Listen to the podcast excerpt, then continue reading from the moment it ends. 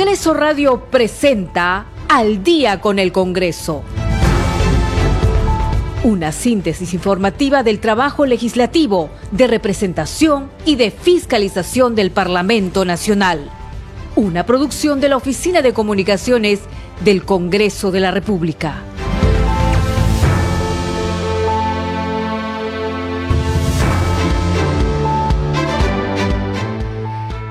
7 de la noche con 00 minutos. ¿Cómo están? Muy buenas noches. Bienvenidos al programa Al Día con el Congreso. Les saluda Danitza Palomino y estos son los titulares. El Pleno del Congreso sesionará este jueves 15 a las 9 de la mañana. Entre los temas a tratar se encuentra el pedido del presidente de la República para que se le autorice salir del territorio nacional del 18 al 22 de septiembre del 2022 para participar en diversas actividades en el marco de la semana de alto nivel de 77 periodo de sesiones de la Asamblea General de la Organización de las Naciones Unidas. Por otro lado, la Comisión Permanente sesionará también el día jueves 15 a las 3 de la tarde con el fin de designar a los miembros de la mesa directiva de la Subcomisión de Acusaciones Constitucionales.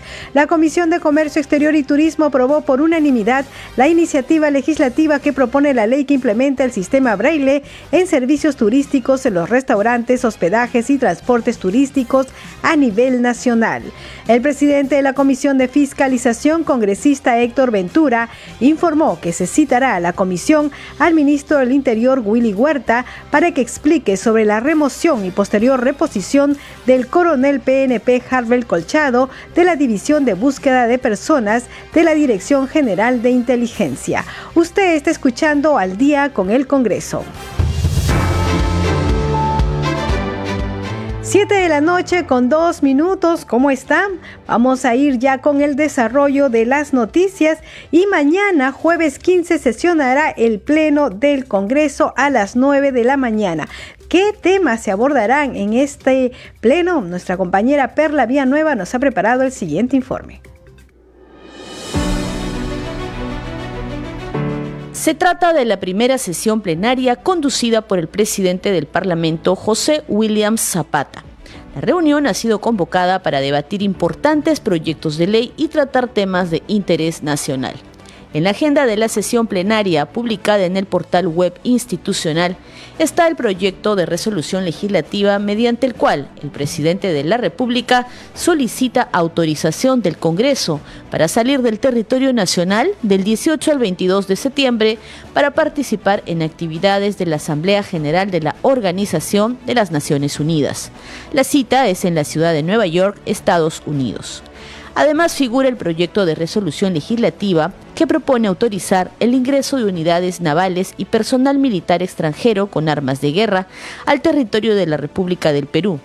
Esta propuesta está condicionada a la exoneración de dictamen y ampliación de agenda en la Junta de Portavoces del Parlamento. En la agenda del Pleno también figura la moción de orden del día que propone que el Congreso censure al ministro de Transportes y Comunicaciones, Heiner Alvarado López, por las consideraciones que forman parte de la presente moción y su manifiesta incapacidad moral y falta de idoneidad para el ejercicio del cargo, según indica el documento.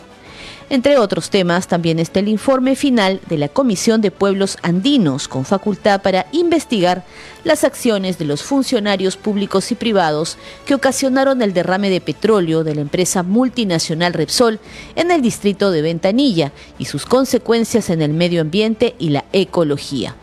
De igual forma, el informe preliminar por unanimidad de la Comisión Multipartidaria investigadora de la atención de los niños y las familias afectadas con el exceso de plomo, arsénico, mercurio y demás metales tóxicos en la sangre en las zonas mineras de Pasco y otras regiones del Perú. El documento propone la ampliación del plazo para la continuidad de la vigencia de la referida comisión por el periodo de un año a fin de garantizar la cobertura total de la investigación y el cumplimiento de los objetivos establecidos en el plan de trabajo.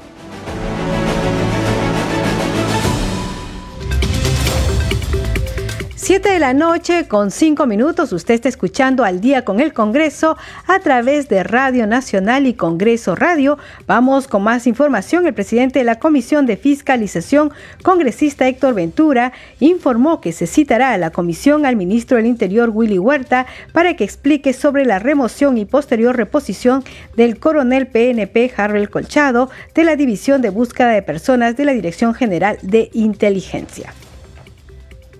Bien, señores periodistas, muy eh, buenas tardes. Para poner en conocimiento de ustedes de que vamos a eh, citar al eh, ministro del Interior a efectos de que rinda una declaración respecto a estos bochornosos incidentes nuevamente cometidos por el Ejecutivo, donde habría pretendido obstruir nuevamente las investigaciones para cambiar al coronel colchado con un error, con un memorándum cuando si pretenden cambiar a un funcionario de ese nivel, se hace con una resolución ministerial. Es más, el mismo jefe o director del DIGEMIN eh, eh, denunció de que esa, ese memorándum que sale irregularmente habría sido falsificado porque el, director de DIGEMIN desconoce eh, esa firma. Él manifestó de que habrían adulterado o falsificado la firma del director de DIGEMIN. Pero lo curioso es de que este mismo director, dos días antes de que se emita ese memorando, ha tenido reuniones en Palacio de Gobierno con el presidente de la República. Es por eso de que este funcionario, el director de DIGEMIN, tiene que acudir a la Comisión de Fiscalización para que eh, explique, rinde cuentas al país cuáles han sido los motivos de esa visita eh, dos días antes con el presidente Pedro Castillo y donde supuestamente se habría falsificado la firma eh, del director de GEMIN mediante ese oficio. ¿Para, ¿Para cuándo, si nos puedes especificar, es la citación al ministro y eh, el detalle nos decías también al jefe de GEMIN, al actual, que está ahora vigente también? Correcto, porque eh, este señor, esta, este director se ha reunido antes con el presidente Castillo, él manifiesta que han falsificado su firma, entonces creo eh, para las próximas eh, semanas que va a ser eh, citado a la Comisión de Fiscalización. también hemos solicitado a la, Comisión Permanente de que agende la moción de esta línea de investigación sobre una presunta organización criminal dirigida desde Palacio de Gobierno y esperemos que mañana se pueda debatir esto a fin de que nos, nos, nos brinden las facultades de investigación para que inclusive podamos convocar a, estos citados de grado fuerza y también ah. levantar el secreto de las comunicaciones. 7 de la noche con 8 minutos. Continuamos aquí en el programa Al Día con el Congreso y estamos en comunicación con la presidenta de la Comisión de Trabajo del Congreso de la República, la congresista Sigri Bazán, quien es de la bancada de Cambio Democrático Juntos por el Perú. Congresista, muy buenas noches. Muchas gracias por atender la llamada. ¿Cómo está, Danitza? Muy buenas noches también a ti y a todos los que nos escuchan esta noche. Sí, congresista, ayer usted publicó en su cuenta de Twitter que en la comisión se habían aprobado cuatro importantes proyectos. El primero de ellos era aquel que viabilizaba y que se pudiera contratar a las mujeres que han sido víctimas de violencia. Si nos puede dar más alcances al respecto, por favor. Sí, este es un proyecto de ley de eh, la congresista Magali Ruiz que nosotros hemos recogido con algunas observaciones de los distintos eh, ministerios y por supuesto organizaciones que han emitido opinión. Lo que hemos tratado de recoger es una oportunidad, por supuesto no una obligación, para que las empresas puedan tener ciertas facilidades tributarias, en particular en los casos en los que contraten, empleen víctimas de violencia. El propósito principal de este proyecto y que nosotros eh, agradecemos además que haya podido aprobar es poder romper ese círculo vicioso en donde la víctima de violencia, que en un gran porcentaje es víctima de su propia eh, pareja o propio familiar, es congresista. Que muchas veces existe. Sí, congresista, su señal eh, por ratos parece que se alejara usted del teléfono. Si se puede mantener cerca para poder escucharla bien, por favor. Sí, como le repetía, el propósito principal de este proyecto es romper con aquella dependencia muchas veces económica que existe entre la mujer violentada la víctima y el victimario, que muchas veces suele ser alguien integrante del grupo familiar o incluso su pareja. Para romper esa dependencia es que se necesita una mayor eh, empleabilidad y un mayor acceso a un puesto de trabajo y por ello se le daría una facilidad tributaria a aquella empresa que decida específicamente contratar a una mujer eh, con este proceso que cumpla, por supuesto, ciertos requisitos, como por ejemplo contar con alguna medida de protección. Esta ayuda, o digamos, este beneficio es el tributario, ¿verdad? En el pago de la renta, del impuesto a la renta. Este beneficio está, por supuesto, a cargo del impuesto a la renta y, por supuesto, también tiene que establecerse de aprobarse esta norma en el Pleno del Congreso eh, los porcentajes correspondientes desde el Ministerio de Economía y Finanzas en la reglamentación de la misma. Sí. Bueno, es importante porque, eh, como usted lo señalaba, la dependencia económica a veces hace que las mujeres, por lo general a veces son cabezas de familia, estén em, tolerando situaciones de violencia ella y sus hijos. ¿no? La independencia económica eh, sin duda va a hacer que puedan salir de este círculo vicioso. Es una ayuda, sin duda, fundamental. Además, ustedes ayer han aprobado este tema de la contratación a, a jóvenes, pero también a personas adultas mayores, ¿no? De capacitación. Sí, nosotros hemos Así es, hemos decidido que en esta sesión eh, ordinaria en donde hemos comenzado por primera vez a evaluar dictámenes, al menos en esta legislatura, sí sea de prioridad sobre todo las poblaciones vulnerables. Consideramos que las mujeres víctimas de violencia son una población vulnerable y en el caso de jóvenes y adultos en situación de pobreza también. Hemos hecho un estimado sobre esta contratación que podría eh, representar alrededor de 540 menos de 600 trabajadores por año en planillas, en donde jóvenes y adultos eh, mayores en los rangos etarios correspondientes puedan también acceder a algún tipo de empleo, sobre todo por la COVID y por esta pandemia que los ha dejado normalmente sin ningún acceso laboral y en una situación de vulnerabilidad a pobreza o incluso pobreza extrema. Es un proyecto de ley de la congresista Digna Calle que hemos recogido en este predictamen que finalmente se aprobó ayer.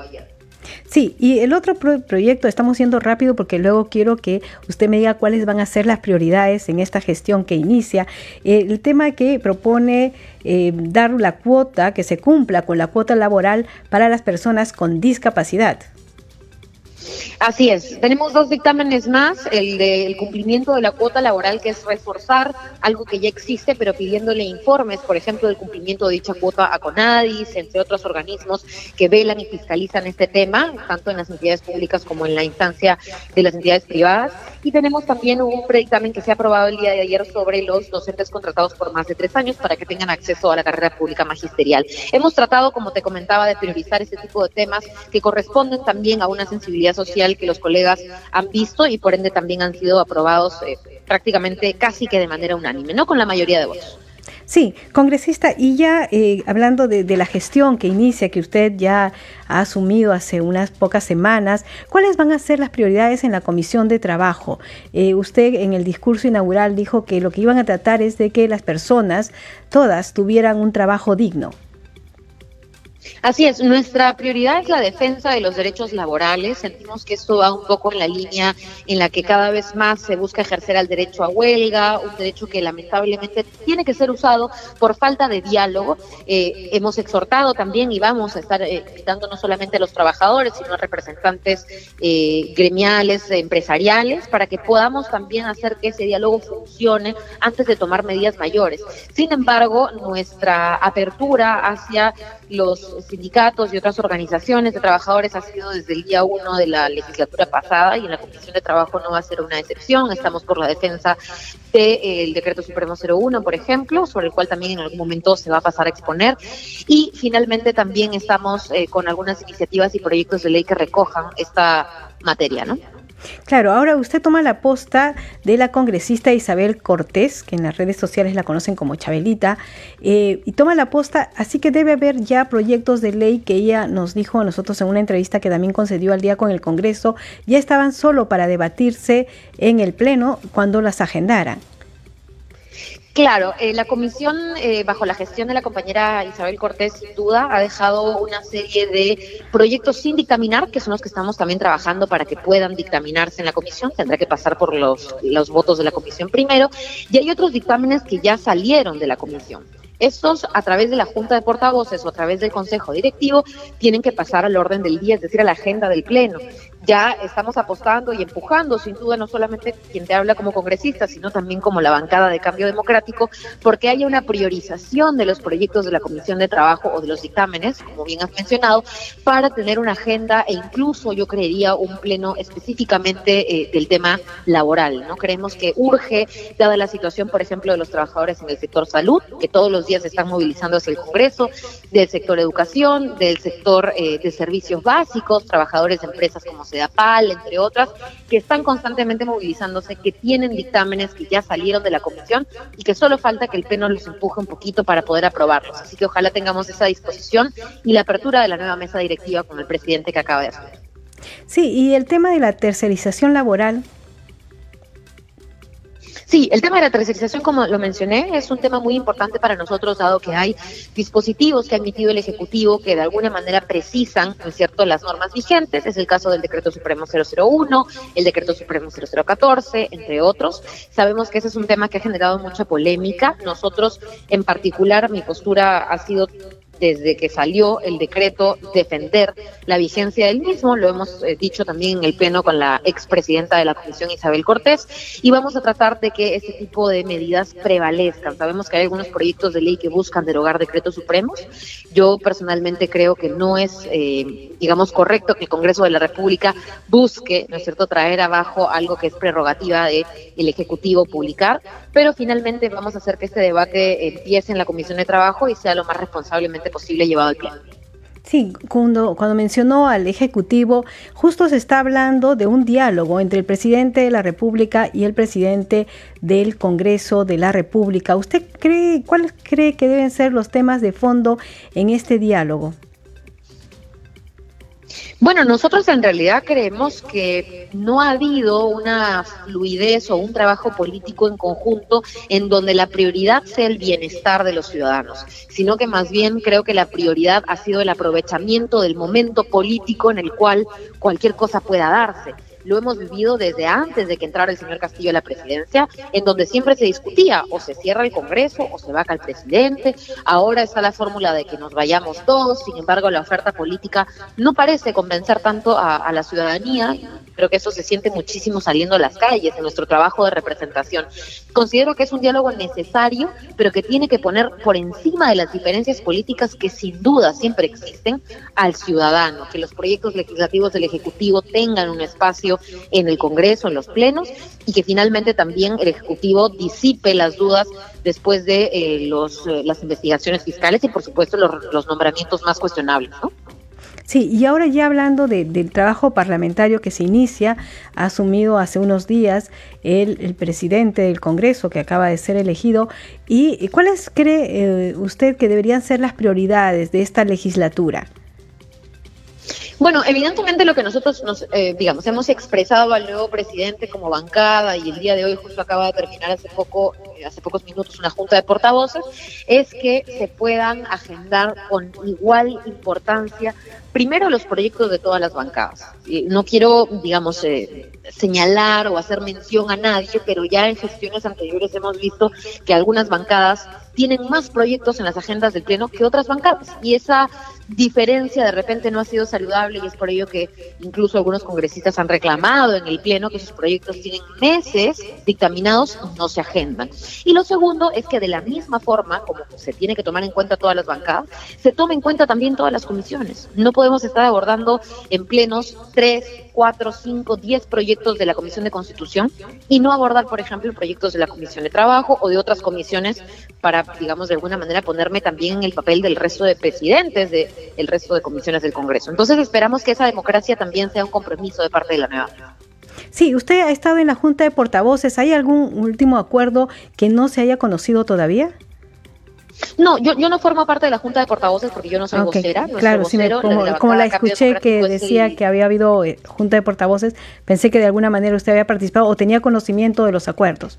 Le comento, sí, eh, entiendo que dos de los temas que se han abordado es el tema de... Eh, la facultad de grupos parlamentarios para impugnar acuerdos de junta de portavoces, que es un proyecto que se está viendo en la Comisión de Constitución. Eh, y el segundo tema, que creo que de repente es el que va a tener también que entrar a tallar el día de mañana, que tenemos pleno a las nueve, si no me equivoco, es que eh, tengamos eh, dos horas de debate para el caso de la censura que se ha presentado contra el ministro de Transportes, ¿no? Ese tipo de cosas se han establecido, entiendo yo, en la Junta que acaba de, terminar, porque nuestro vocero justo nos estaba informando, y el día de mañana también vamos a, a ver cómo se desarrolla el pleno temprano. Bien, congresista, nosotros estaremos en comunicación y por supuesto muy pendiente del trabajo en la comisión, valga la redundancia, de trabajo. ¿Algo más que usted desee agregar? Sí, mire, solamente dejar un mensaje a todos los ciudadanos y ciudadanas. Estamos trabajando por el bien del país. Uno de las de los principales motores de la economía recae precisamente en los trabajadores de distintas instituciones, empresas, etcétera. No se trata de confrontar, se trata de abrir el camino hacia el diálogo, hacia la negociación colectiva, hacia que hayan acuerdos fructíferos para trabajadores que puedan también darle la productividad que la empresa necesita y que en ese camino se encuentra la Comisión de Trabajo y de igual manera que ojalá la coyuntura dentro de toda la crisis que está habiendo pueda abrir paso a más proyectos, a mejores iniciativas y por supuesto también con eh, ministros que puedan encaminar ese tipo de políticas a nivel nacional. Bien, congresista Sigrid Bazán, muchísimas gracias por atender la llamada. Muy buenas noches. A usted, muchas gracias y muy buenas noches a todos. Siete de la noche con 21 minutos será la presidenta de la Comisión de Trabajo, la congresista Sigri Bazán. A esta hora, siete de la noche con 21 minutos, vamos a escuchar un informe preparado por nuestro compañero Carlos Alvarado sobre las reacciones o las expectativas de esta reunión que se está eh, acordando, coordinando entre el presidente de la República y el presidente del Congreso de la República. Vamos con el informe. Legisladores de las distintas bancadas opinaron sobre la próxima reunión entre el presidente del Congreso José William Zapata y el mandatario Pedro Castillo en busca de una agenda común. El tercer vicepresidente del Parlamento Alejandro Muñante se mostró de acuerdo con que la cita se realice en el recinto legislativo. Recordó que a la fecha hay cerca de 20 leyes que el Congreso aprobó y el Ejecutivo aún no las reglamenta. Ya ha señalado una fecha, ha señalado también una hora y ha señalado el lugar, que sería lo más apropiado el Congreso de la República, porque lo que se va a tratar precisamente es sobre la agenda legislativa. Entendemos que el reclamo de parte del Ejecutivo en muchas ocasiones ha sido por qué no se tratan sus proyectos, ¿no? Cuando varios de ellos ya han sido incluso hasta aprobados y promulgados, pero que hasta el día de hoy el propio Ejecutivo no reglamenta. Hay muchas leyes que ha aprobado este Congreso, más de 20 en la actualidad que todavía no se reglamentan. Yo creo que todo eso se tiene que abordar en una reunión aquí en el Congreso de la República el día viernes, donde estará pues también acompañando al presidente del Congreso la mesa directiva. El representante de Fuerza Popular, José Ventura, dijo esperar que en la próxima reunión puedan convencer al presidente Pedro Castillo a que colabore con las investigaciones. Esperemos de que eh, el Congreso de la República, por intermedio de nuestro eh, presidente William eh, Zapata, pueda convencer al, presidente Pedro Castillo de que acuda a las comisiones, que, acuda al Ministerio Público y declare ante, esta, ante estos actos de investigación que se vienen realizando en otras instituciones. La congresista de Avanza País, Diana González, sostuvo que legalmente es lo que corresponde porque de lo que se trata, explicó, es que se priorice las necesidades de la población. Yo eh, considero que es lo que, estas reuniones entre ambos representantes de, los poderes, pues es lo que corresponde. De hecho, el artículo 29 del reglamento del, del Congreso indica que deberían los grupos parlamentarios priorizar sus proyectos de ley. De igual manera, los, el Consejo de Ministros presentar una propuesta en ese sentido, intentar priorizar las verdaderas necesidades de la población.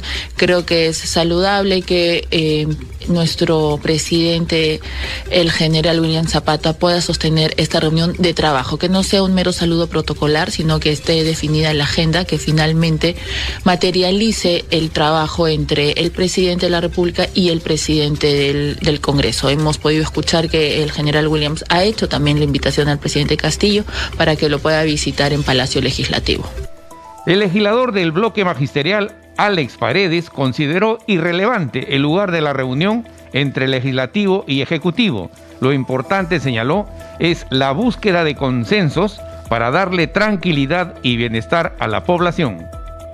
Quien vaya primero creo que es irrelevante. La expectativa está en, el diálogo que se vaya a dar, en el consenso y concertación que pudieran tener para poner por delante la tranquilidad y el bienestar de la población. Eso es lo más importante, ¿no? Y a eso deberíamos apuntar todos, más allá de esas situaciones de quién va primero, quién va segundo.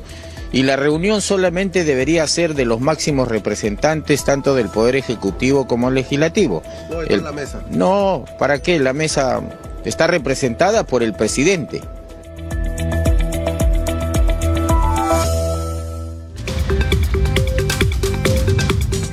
La noche con 25 minutos. Hacemos una pausa y regresamos con más información aquí en Al día con el Congreso.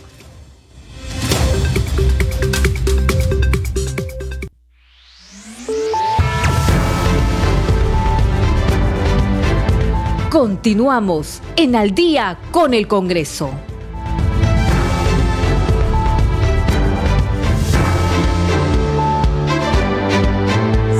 Noche con 30 minutos. Bienvenidos a la segunda media hora del programa Al Día con el Congreso. Los estamos acompañando aquí en Radio Nacional, Rafael Cifuentes, en los controles y en la transmisión streaming por Facebook, Alberto Casas. En la conducción, Danitza Palomino. Vamos con los titulares.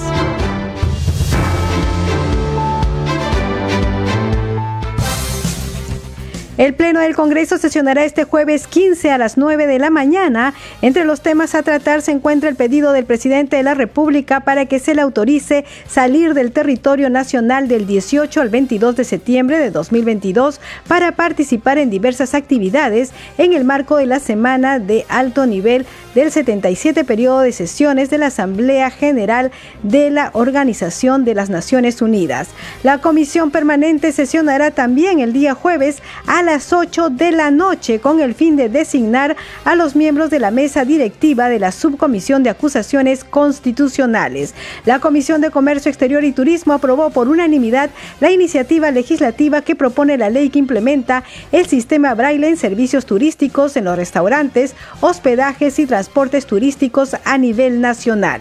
El presidente de la Comisión de Fiscalización, congresista Héctor Ventura, informó que se citará a la comisión al ministro del Interior, Willy Huerta, para que explique sobre la remoción y posterior reposición del coronel PNP Harvey Colchado de la División de Búsqueda de Personas de la Dirección General de Inteligencia. Siete de la noche con 32 minutos, usted está escuchando al día con el Congreso.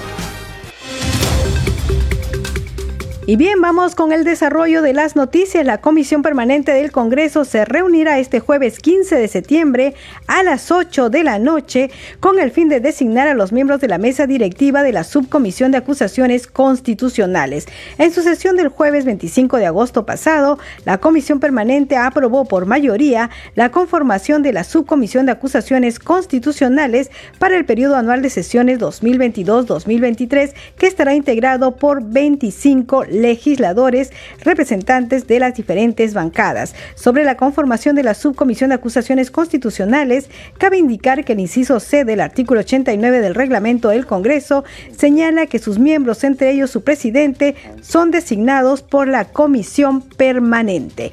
Siete de la noche con 33 minutos. Vamos con más información aquí en Al día con el Congreso y la Comisión de Comercio Exterior y Turismo que preside el congresista Edgar Tello aprobó por unanimidad el proyecto de ley 1844 que propone la ley que implementa el sistema braille en servicios turísticos en los restaurantes, hospedajes y transportes turísticos a nivel nacional. Vamos con el informe de la multiplataforma del Congreso de la República.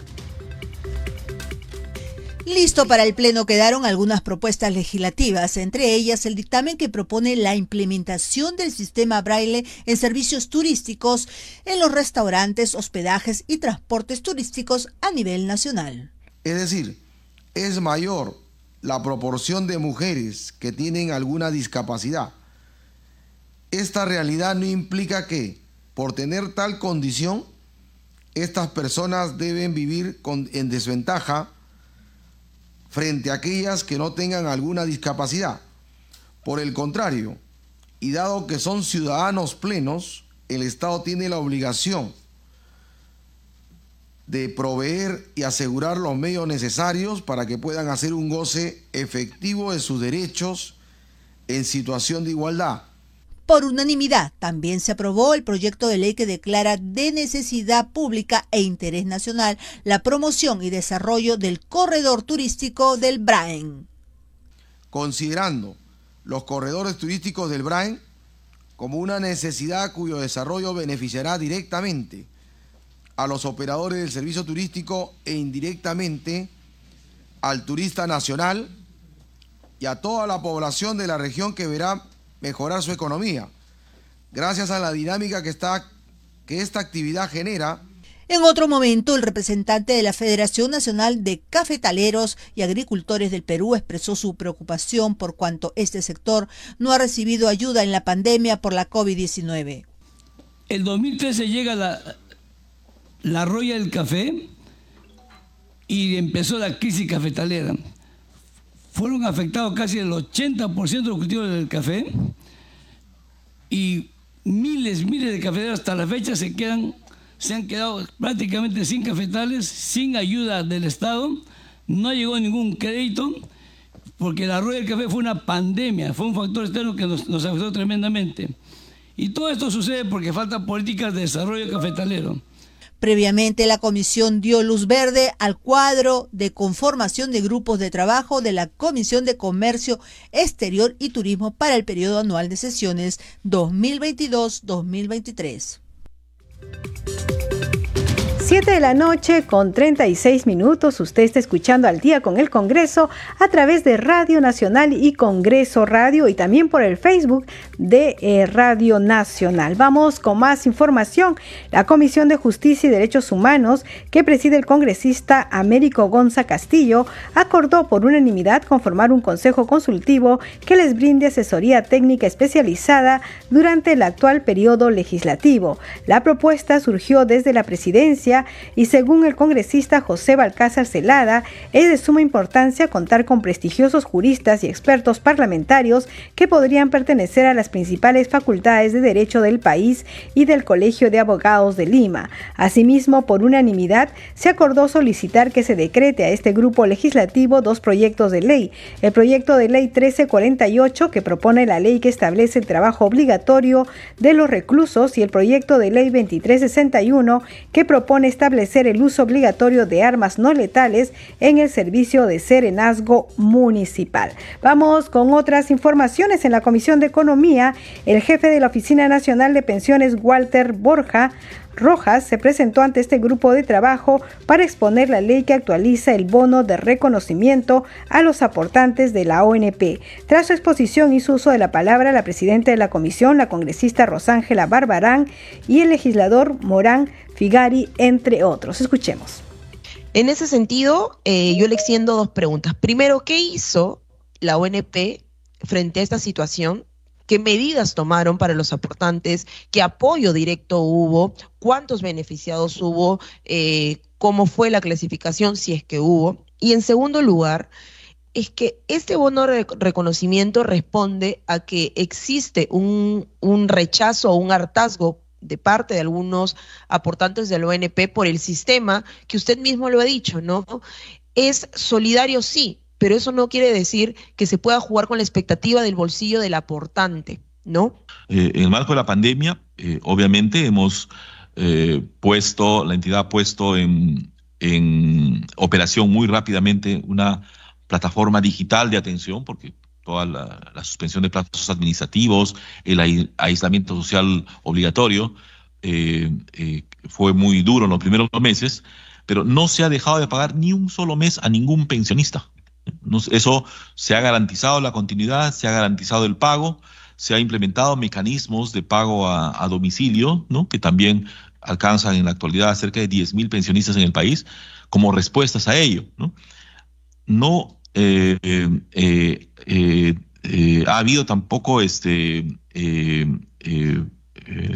limitaciones en los esfuerzos que la entidad ha hecho para responder con prontitud las solicitudes de, de pensiones nuevas que van ingresando, ¿no? Congresista Morante Figari tiene la palabra. Nos acaba de señalar que en buena medida el monto pensionario eh, que en este momento cubre la ONP es subsidiado por el Estado, es decir, no, no ingresa el mismo dinero necesario para atender las pensiones por aquellos que están afiliados a la ONP. ¿Nos podría precisar más o menos de cuánto es el monto mensual y anual que el Estado a través de los impuestos subsidia las pensiones y cuánto es el monto que en realidad se utiliza para pago de pensiones de ONP al año? Hoy día, en la actualidad, el, el intro de la recaudación de los aportantes financia el pago de la planilla mensual, ¿no? O sea, más o menos hay eh, de los 4.700.000 afiliados, un, un aproximado de 1.400.000 que aportan regularmente, ¿no? Esto hace un aporte, una recaudación mensual de cerca de 350 millones de soles, ¿no?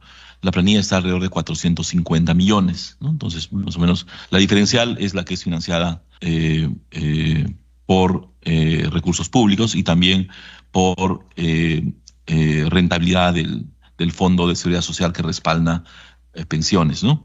En realidad hoy día no se logra cubrir la planilla con solamente los aportes de los afiliados, ¿no? Eso no, no, no, no está así, ¿no?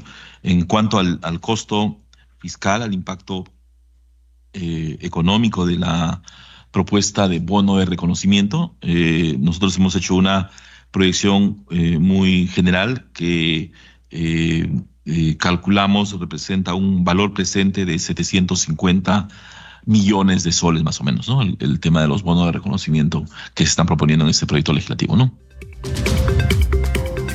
7 de la noche con 41 minutos. Vamos con más información aquí en Al día con el Congreso y la Comisión de Energía y Minas que preside el legislador Jorge Flores Sancachi aprobó por mayoría el dictamen de insistencia recaído en las observaciones del presidente de la República a la autógrafa derivada del proyecto de ley 109-2021 CR, mediante el cual se propone la ley que promueve la descontaminación ambiental y establece el retiro del cableado aéreo en desuso o en mal estado en las zonas urbanas del país. La ley tiene por objeto establecer la descontaminación ambiental mediante el retiro del cableado aéreo de los servicios de electricidad y de telecomunicaciones que se encuentren en mal estado o en desuso a fin de garantizar la seguridad de la población y el derecho a vivir en un ambiente sano y equilibrado. La medida se aplicará a las zonas urbanas y para ello las empresas en un plazo no mayor a 24 meses contados desde el vigor de la ley deben proceder al retiro de estos cables sin trasladar los costos del retiro en las tarifas pagadas por el público consumidor. La supervisión del retiro del cableado queda sujeto a la previsión ambiental por parte de la entidad de fiscalización ambiental competente de acuerdo a las normas del Sistema Nacional de Evaluación y Fiscalización Ambiental y sujeto también a la supervisión de las municipalidades provinciales y distritales. La norma establece que el incumplimiento de lo dispuesto es decir, el retiro del cableado, constituye infracción muy grave y sancionable con multa impuesta por la autoridad competente de acuerdo al marco normativo. Así que ya lo sabe, pronto va a ser ley esto de quitar todos los cables que están ahí en las zonas urbanas y va a ser causal de sanción si las empresas responsables no los retiran a tiempo. 7 de la noche con 43 minutos vamos con nuestra siguiente secuencia. Congreso en redes. A esta hora de la noche tenemos información con nuestra compañera Perla Villanueva. Adelante Perla. Muchas gracias, Danitza, por el pase. Muy buenas noches. Mañana hay sesión del Pleno de la Representación Nacional que ha sido convocada para las 9 de la mañana. Y a propósito de ello, vamos a empezar con la publicación en el Twitter de la cuenta oficial del Congreso del Perú. Hashtag Congreso Informa. La Comisión Permanente del Congreso se reunirá este jueves 15 de septiembre desde las 3 de la tarde con el fin de designar a los miembros de la mesa directiva de la Subcomisión de Acusación constitucionales. Y aquí en este mensaje se adjunta el link con la nota informativa sobre esta noticia para que nuestros oyentes puedan tener más detalles de lo que va a ser esta comisión permanente del Congreso por la tarde, teniendo en cuenta que en la mañana va a sesionar el Pleno de la Representación Nacional. Vamos ahora a Danitza con la publicación de la bancada Integridad y Desarrollo, que dice se logró de aprobarse en el Pleno, las empresas de servicios eléctricos y telecomunicaciones deberán retirar el cableado aéreo en desuso y tendrán que priorizar el uso subterráneo. Con esta ley podremos evitar los constantes accidentes y proteger la vida de las personas. Además, un diseño en el que eh, se da cuenta que este proyecto de ley ha sido aprobado, el dictamen, mejor dicho, en la Comisión de Energía y Minas de la ley que propone el retiro del cableado aéreo en desuso con el objetivo de promover la descontaminación ambiental. Seguimos, Danitza, con otra publicación de la cuenta del Congreso del Perú, hashtag Congreso Informa. La Comisión de Fiscalización prosiguió hoy con la investigación respecto a las razones de paralización de la construcción de 3.314 obras en virtud a la moción de orden del día 448. Se agrega que la Comisión de Fiscalización recibió a gobernadores de Lambayeque y Junín para que informen sobre las obras paralizadas. Y vamos a finalizar, Danitza, con otra publicación de la cuenta del Congreso del Perú, que informa que en la Comisión de Economía, parlamentarios de diversas bancadas políticas coincidieron en señalar la necesidad de mejorar el sistema nacional de pensiones en el país. Y también se adjunta el link al que nuestros oyentes pueden ingresar para poder tener más información al respecto. Hasta aquí las noticias en redes sociales. Danitza, seguimos contigo en Mesa de Conducción. 7 de la noche con 46 minutos. Muchas gracias, Perla. Hay que decir que hay un comunicado del Congreso de la República. Dice lo siguiente, conforme a lo anunciado en la Junta de Portavoces, la sesión de la Comisión Permanente que fue convocada para el jueves 15 de septiembre del 2022 a las 3 de la tarde se difiere para las 8 de la noche. En Lima, 14 de septiembre del 2022, lo firma el oficial mayor José Chevasco Piedra. Entonces ya saben, eh, mm, la sesión de la comisión permanente se realizará mañana, jueves 15, a las 8 de la noche. O sea, cuando esté terminando este programa, iniciará eh, la sesión de la comisión permanente y por supuesto nosotros vamos a estar informándoles siempre qué es lo que viene ocurriendo en el pleno. Mañana es sesión del pleno, así que a las 7 de la noche, 7 de la noche nosotros vamos a estar informando de lo que se aprobó en el pleno del Congreso. Bien, 7 de la noche con 47 minutos, vamos rápidamente en la tercera sesión de la Comisión de Descentralización, Regionalización, Gobiernos Locales y Modernización del Estado, se aprobó por unanimidad el texto sustitutorio de la iniciativa que declara de interés nacional y necesidad pública el reconocimiento como patrimonio cultural de la Nación de la Casa Mariano Melgar, quedando lista para ser debatida en el Pleno del Congreso de la República. Tenemos un informe de lo conversado en la víspera con la presidenta de la Comisión de Descentralización, la congresista Diana González. La presidenta de la Comisión de Descentralización, Diana González Delgado, exhortó al Ejecutivo a reglamentar la ley de cobertura inmediata a la mujer gestante afiliada a E-Salud. En el programa Al día con el Congreso de Congreso Radio, lamentó que el gobierno no haya cumplido con reglamentar la norma cuyo plazo venció en agosto pasado. Lamento mucho que el Ejecutivo no pueda atender las verdaderas necesidades de la población.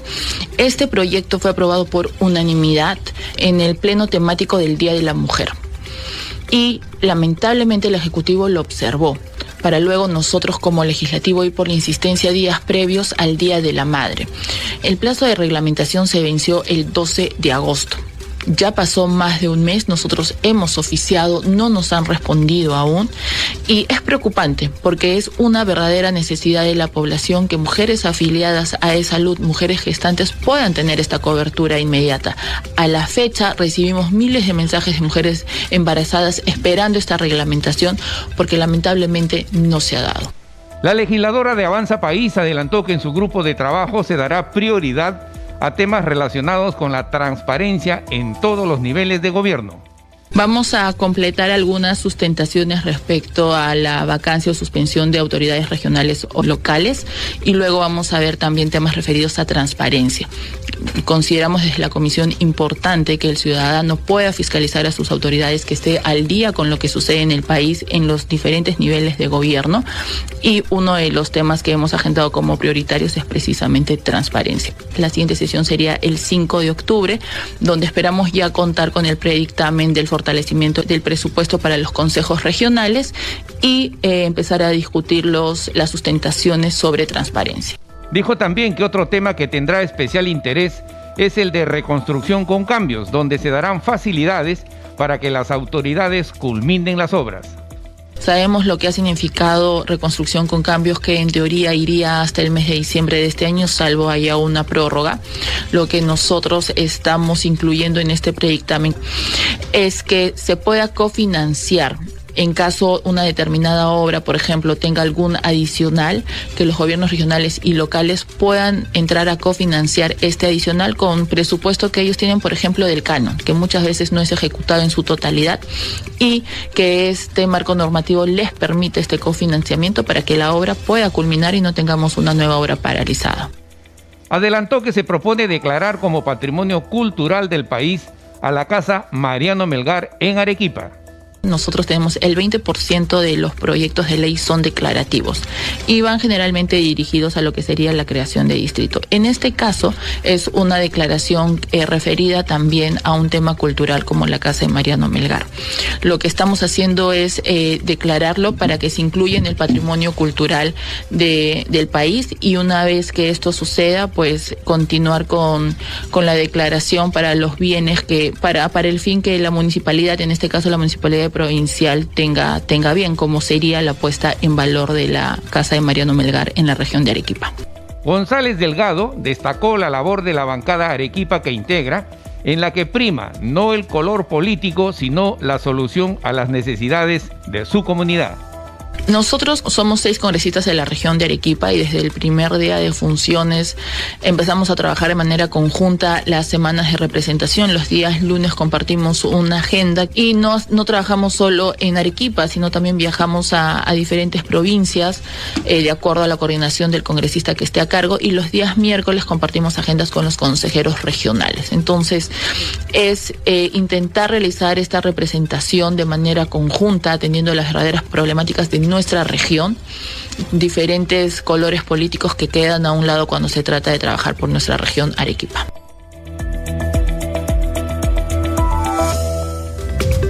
Siete de la noche con 52 minutos y para conocer las actividades de mañana en el Congreso de la República, ya estamos en comunicación con nuestro compañero Josman Valverde. Adelante, Josman. Buenas noches, Danitza. Así es, vamos a revisar de inmediato la agenda prevista para eh, mañana, jueves 15 eh, de septiembre de 2022. Hay intensa actividad parlamentaria porque mañana tenemos sesión del Pleno eh, del Congreso que se va a iniciar a partir de las 9 de la mañana. Esto va a ser en el hemiciclo del Congreso como siempre y estaremos además informando a través de las diversas eh, multiplataformas informativas eh, para que la población precisamente conozca al detalle todo el desarrollo de esta sesión. Hay una serie de temas incluidos en la agenda de Anitza, pero uno de ellos es la moción de censura que se va a ver, la moción 3863 que eh, ha sido presentado por congresistas de diferentes bancadas y la cual está proponiendo que el Congreso de la República censure al ministro de Transportes y Comunicaciones, Heiner Alvarado López, por las consideraciones que forman parte de la presente de esa moción y además eh, su manifiesta incapacidad moral y falta de idoneidad para el ejercicio del cargo. Esa moción, recordemos, fue presentada el 7 de septiembre y ya se encuentra eh, incluida en la agenda que tiene previsto desarrollarse mañana en la sesión plenaria. Además de otros temas, proyecto de ley de beneficio ciudadano que van a ser abordados precisamente en esta sesión, que reiteramos, Danitza, se iniciará a partir de las 9 de la mañana. Pero hay también otras actividades. Eh, por la tarde se va a reunir la comisión permanente, eh, esto a partir de las 8 de la noche con el fin de eh, ver la designación de los miembros de la mesa directiva de la subcomisión de acusaciones constitucionales. Es este tema el que está incluido en la agenda de la comisión permanente que va a sesionar a partir de las 20 horas las 8 de la noche también en el Palacio Legislativo. Pero no son las únicas actividades que se prevé para mañana, Danitza. Eh, hablábamos de una agenda muy recargada. Desde ya, eh, lo que contiene la agenda del Pleno, hay una serie de temas que se van a evaluar, pero también en el Congreso eh, se tiene previsto una mesa de trabajo para las 10 de la mañana con funcionarios del Ministerio de Salud del Instituto Nacional de Enfermedades Neoplásicas. Esto está organizado, convocado por la Comisión de Salud y Población y va a ser en el edificio Víctor Raúl Aya de la Torre, en la sala Carlos Torres y Torres Lara. Además, hay una sesión extraordinaria de la Comisión de Inclusión Social que está prevista para las 2 de la tarde y va a ser en el establecimiento penitenciario de mujeres de Chorrillos. Los miembros de la comisión se van a trasladar hasta ese punto.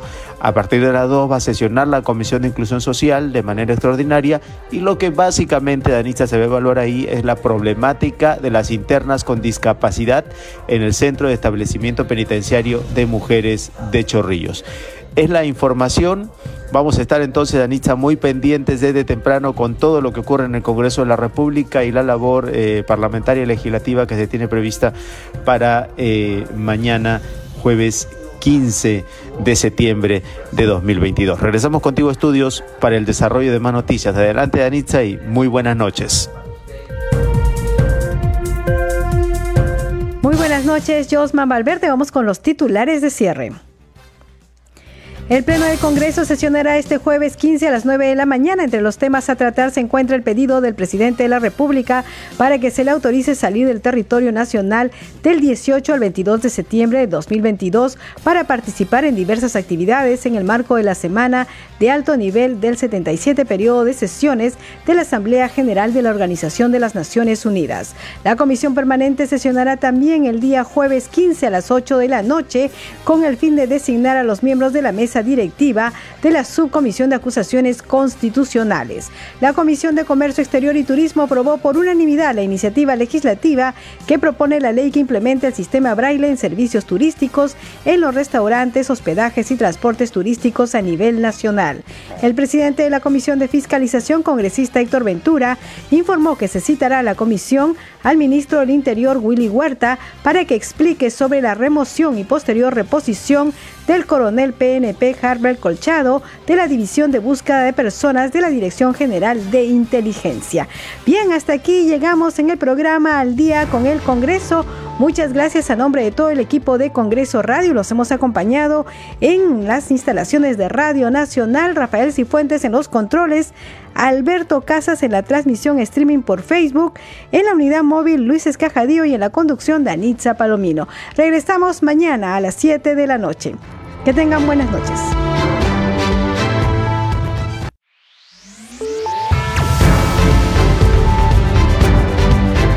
Congreso Radio presentó Al día con el Congreso.